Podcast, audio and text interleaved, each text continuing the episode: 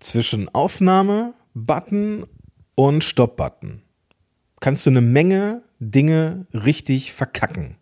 Du kannst aber auch eine Menge Dinge richtig machen. Und ich weiß, wovon ich rede. Ich habe beides hingekriegt. Ich möchte dir hier in dieser Podcast-Folge ein paar Stilmittel mitgeben, die dafür sorgen können, dass die Hörerfahrung deines Podcasts besser wird, dass deine Botschaft effektiver rüberkommt und du deine Leute vielleicht sogar auch viel, viel besser unterhalten kannst.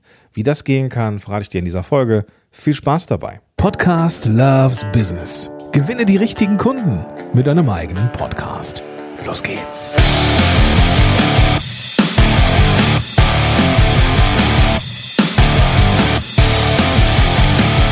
Huhu, Gordon hier und schön, dass du auch wieder eingeschaltet hast zu dieser Podcast-Folge heute, auf die ich mich sehr gefreut habe.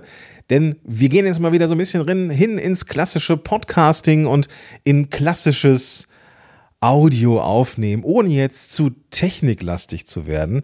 Heute also mal weniger Business, Folge, heute mal mehr Podcast und Love, heute mal so ein bisschen Spielwiese. Nämlich, welche Stilmittel gibt es denn da eigentlich, um den Podcast noch besser zu machen?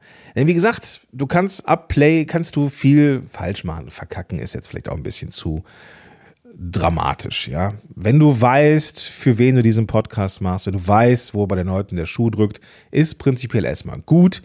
Ich habe mal für mich ich weiß gar nicht, also es ist nicht von mir, ich weiß nicht, von wem ich es habe, aber ich finde diese, diesen Dreiklang ganz cool. Wenn du wissen möchtest, ob deine Folge gut ist, überprüfe, ob entweder Wissen und oder Persönlichkeit und oder Unterhaltung drin ist. Wenn irgendwas davon drin ist, ist prinzipiell erstmal super. Also inhaltlich machen wir uns jetzt hier gar nicht so viel Gedanken, sondern es geht mir jetzt hier eher um Entertainment und Wissen im Vorbeigehen. Keine Frage.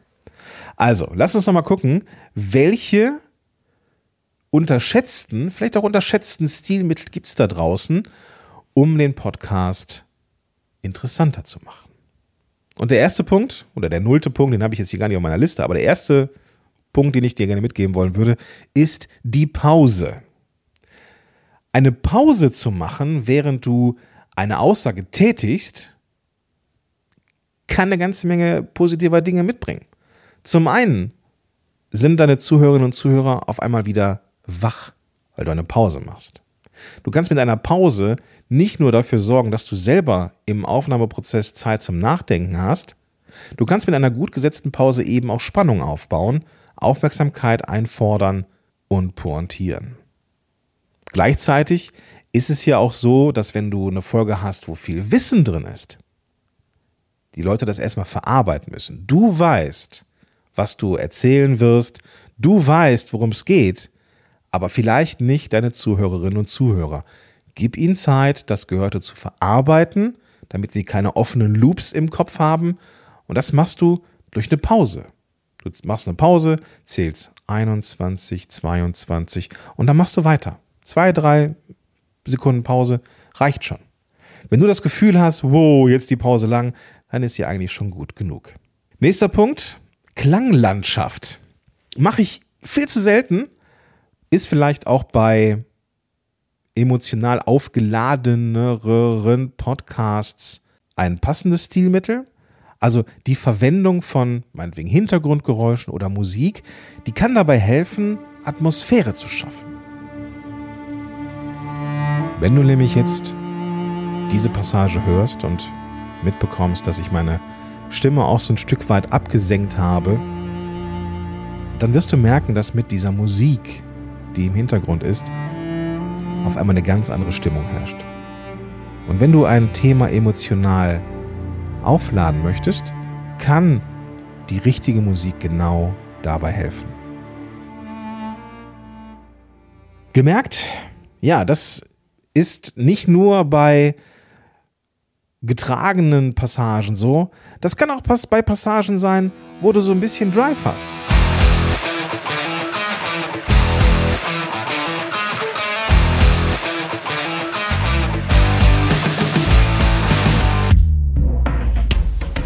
Du kannst natürlich auch mit einem höheren Sprechtempo und mit einer angehobenen Stimme und mit ein bisschen mehr Dynamik und der passenden Musik richtig Drive reinbekommen. Das klingt bei mir jetzt vielleicht ein bisschen aufgesetzt, weil es nicht mein natürlicher Sprechrhythmus ist, aber es geht darum, die Musik als Klanglandschaft richtig einzusetzen.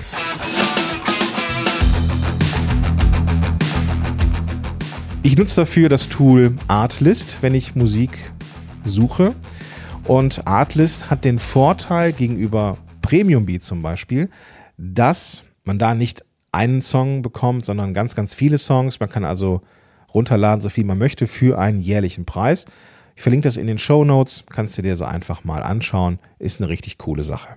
Nächster Punkt als rhetorisches Mittel die Wiederholung. Die Wiederholung kann ein mächtiges rhetorisches Mittel sein. Wiederholung ist ein mächtiges rhetorisches Mittel. Kombiniert mit einem Punkt, stimmt gar nicht, kombiniert mit einer Pause ist es nicht nur ein mächtiges rhetorisches Stilmittel, sondern kann auch eine Aussage fundamental unterstreichen. Bam. So, guck, dass du wichtige Punkte wiederholst. Das muss nicht jedes Mal sein, weil dann wird es irgendwann auffällig. Aber hin und wieder die Kernmessage, die Punchline zu betonen und zu wiederholen, kannst du machen. Nächster Punkt, Storytelling. Wir hatten das schon mal in einer der, der letzten Folgen, wo es darum geht, wie kann ich meinen, mein Angebot, meine Dienstleistung besser in Szene setzen. Und da haben wir darüber gesprochen, wie eine Geschichte, eine Kundengeschichte, die du erlebt hast, oder auch ein Testimonial, also ein, ein, ein, ein Kunde, eine Kundin von dir, die bei dir im Podcast auftaucht, dass das auch schon verkaufen ist oder vermarkten ist. Und dieses Geschichtenerzählen, dieses Storytelling, dieses Lernen am Modell, das ist etwas, was wir viel, viel häufiger machen können. Zuerst war es so, dann habe ich das gemacht und schlussendlich war es so. Klassisches Storytelling. Ich verlinke dir mal ein Buch dazu in den Show Notes. Vierter Punkt, mit dem du Eindruck schinden kannst, Rhythmus und Tonfall. Ja, wenn du ein Anfängerin oder ein Anfänger bist, dann musst du dich erstmal bitte nicht mit Rhythmus und Tonfall beschäftigen, dann wird das Ganze zu komplex. Wenn du aber merkst, dein Podcast-Workflow wird besser und du merkst, dass du in dem Vortragen von Inhalten besser wirst, dann kannst du nach und nach mal gucken, dass du deinen Tonfall veränderst, deinen Rhythmus veränderst, Betonungen reinbringst und, und, und. Denn wenn du jetzt sehr monotonen Sprechstil hast, dann kann das am Ende irgendwie auch ein bisschen langweilig sein. Und natürlich willst du nicht so rüberkommen. Wer möchte schon monoton und langweilig rüberkommen? Das ist doch langweilig und vor allem monoton. Lustig wird so ein Podcast dann nicht. Aber wenn du es schaffst, bestimmte Dinge wie wir schon gemacht haben, zu betonen oder mit deiner Stimme zu spielen, dann ist es eine gute Sache. Denn mit einem Stilmittel wie Betonung und Rhythmus kannst du eine Menge Aufmerksamkeit zurückgewinnen. Und das ist ja das, was wir haben wollen. Was in einer Solo-Folge auch dafür sorgen kann, dass die Menschen aus einer etwaigen Trance wieder aufwachen, ist eine rhetorische Frage. Hast du dir auch mal die Frage gestellt, wie deine Menschen überhaupt in eine Trance kommen können? Hast du dir mal überlegt, ob dein bisheriger Podcast nicht da gerade dazu einlädt, sich einlullen zu lassen und vielleicht die Aktivität deiner Zuhörer schwinden zu lassen?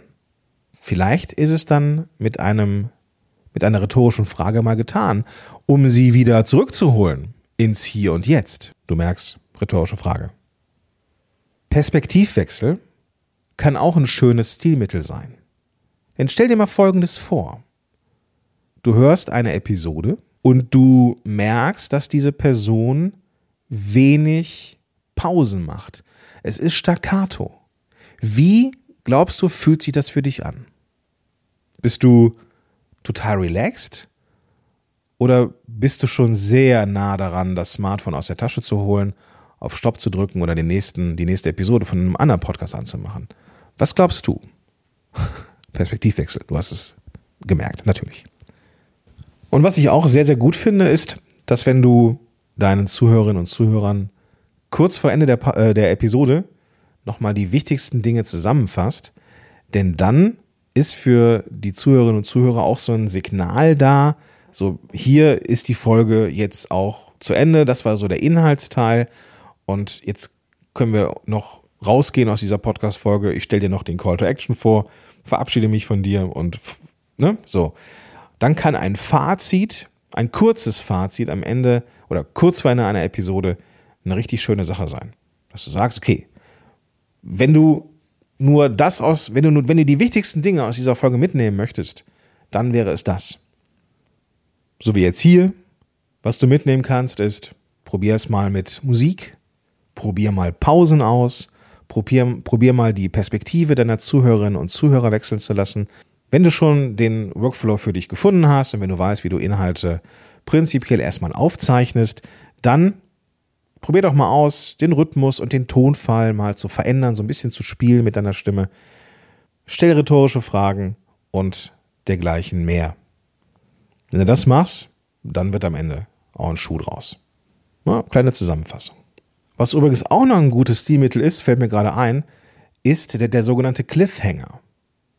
Kennst du vielleicht aus Serien, dass die, also das Ende einer Folge so viel Spannung aufbaut, dass du eigentlich nicht anders kannst, als in die nächste Folge reinschauen. Und wie das im Podcast funktionieren kann, das verrate ich dir in der nächsten Episode. Jetzt zum Rausgehen, das Angebot der Woche. Wir hatten das in einer der letzten Folgen, wo es um den Call to Action ging, beziehungsweise das, die Möglichkeit des Angebots, wie man nämlich seine Dienstleistungen und Produkte in Szene setzen kann, ohne dass man die Leute nervt. Nämlich ganz am Ende noch einen Hinweis geben.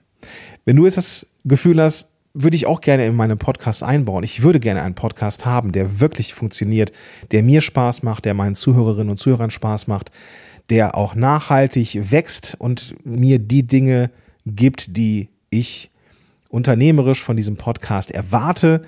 Super, dann lass uns doch mal zusammensetzen. Vielleicht willst du einen Podcast aufbauen, der so ist. Vielleicht merkst du aber auch, dass dein Podcast, der dir verdammt viel Spaß macht, dir aber nicht das zurückgibt, was du gerne hättest.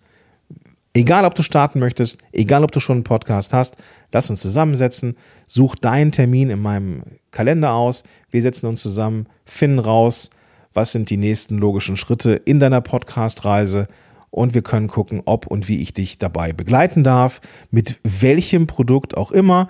Und wenn da nichts von passt, kann ich dir natürlich auch gerne etwas zurechtschnibbeln, dass es eben nicht à la carte ist, sondern etwas, was auch wirklich zu dir passt. Dazu gehst du einfach in die Show Notes, findest da den klickbaren Link oder du gehst direkt auf podcast-helden.de slash Strategie und kannst dir dann da ganz easy peasy deinen persönlichen Termin mit mir raussuchen. Ich freue mich auf dich, wenn wir uns in der nächsten Episode wieder hören. Vielleicht sehen wir uns aber auch schon in einem der Kennenlerngespräche. Ich würde mich freuen. Jetzt bin ich raus und sage bis dahin, dein Gordon Schönmelder.